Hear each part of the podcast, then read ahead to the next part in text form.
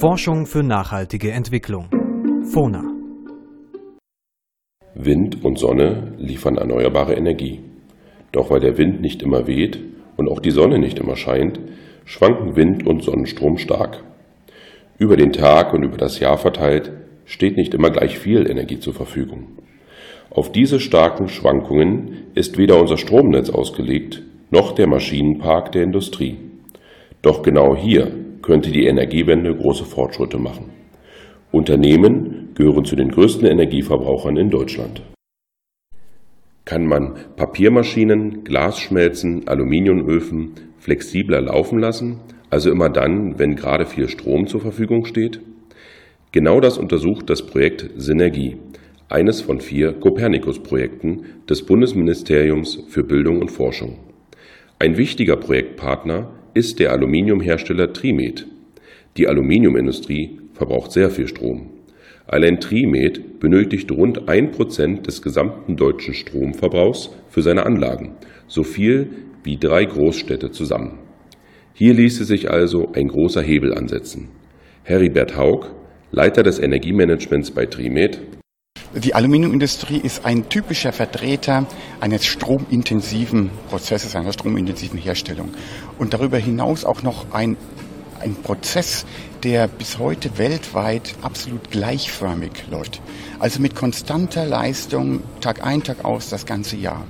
Und wenn man diese Betriebsbedingungen vergleicht mit der neuen Energieversorgungswelt, wo die Erzeuger dargebotsabhängig wild rauf und runter fahren, wetterabhängig, dann passt das offensichtlich für jeden sichtbar nicht zusammen. Und wenn man dann ähm, letztlich eine Zukunftsperspektive für die Produktion unter den Umständen sucht, dann ist eine naheliegende Antwort, wir müssen unseren Prozess so weit flexibilisieren, dass wir uns dem volatilen Angebot anpassen und so weit nähern können, wie es eben nötig ist, auf der anderen Seite auch nützlich ist, um die Energiewende mit dem Problem dieses dauernden Bilanzausgleichs, den wir schaffen müssen, tatsächlich mit zu befördern und zu unterstützen.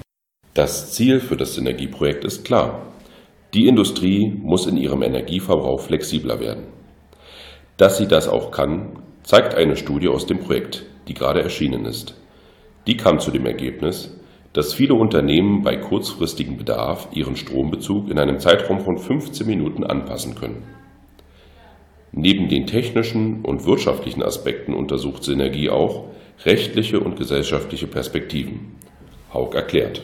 Weil die Rahmenbedingungen und auch die Entscheidungsgrundlage, solche Beiträge zu leisten, von so vielen Facetten beeinflusst werden, dass wir die nicht alleine für uns überschauen, bewerten und möglicherweise in manchen Fällen auch gestalten können. Da brauchen wir eben größere Teams, die all diese Facetten beleuchten können und die Interaktion zwischen den Facetten dann auch mal ähm, bewerten, sodass wir zu einem optimalen Ansatz kommen unter Berücksichtigung all dieser Aspekte.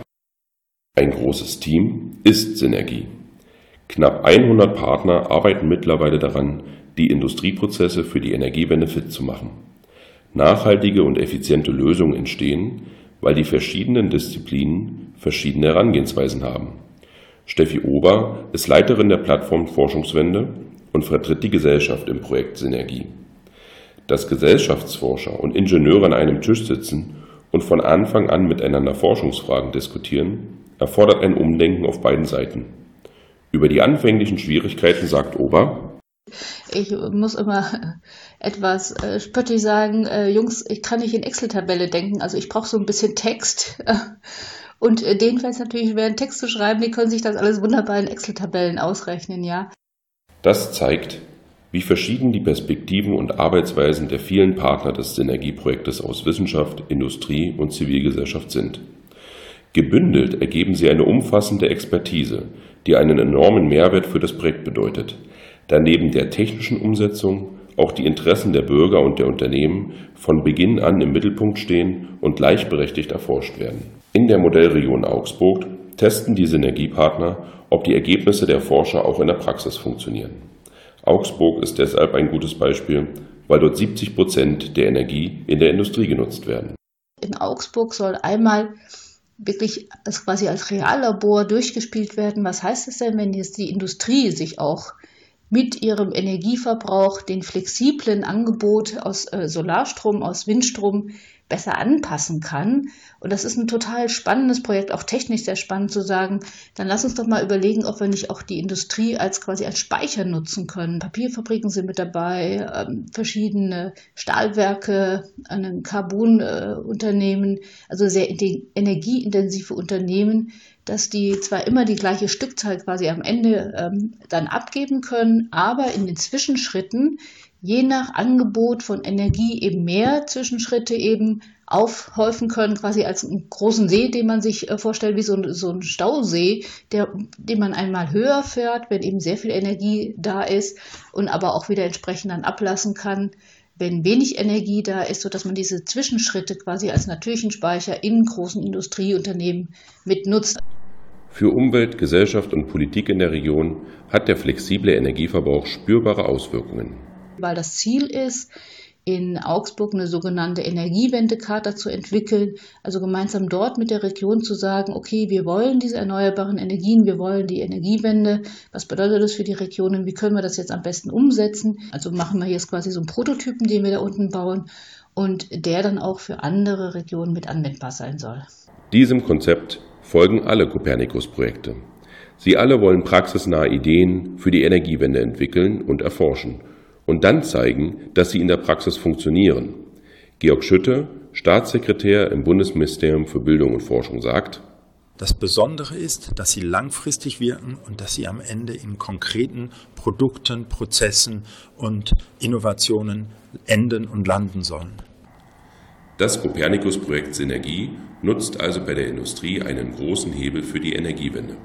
Und möglicherweise können schon bald viel mehr als 15 Minuten der Stromlasten im Maschinenpark der Industrie flexibel genutzt werden, je nachdem, wann gerade die Sonne scheint oder der Wind weht.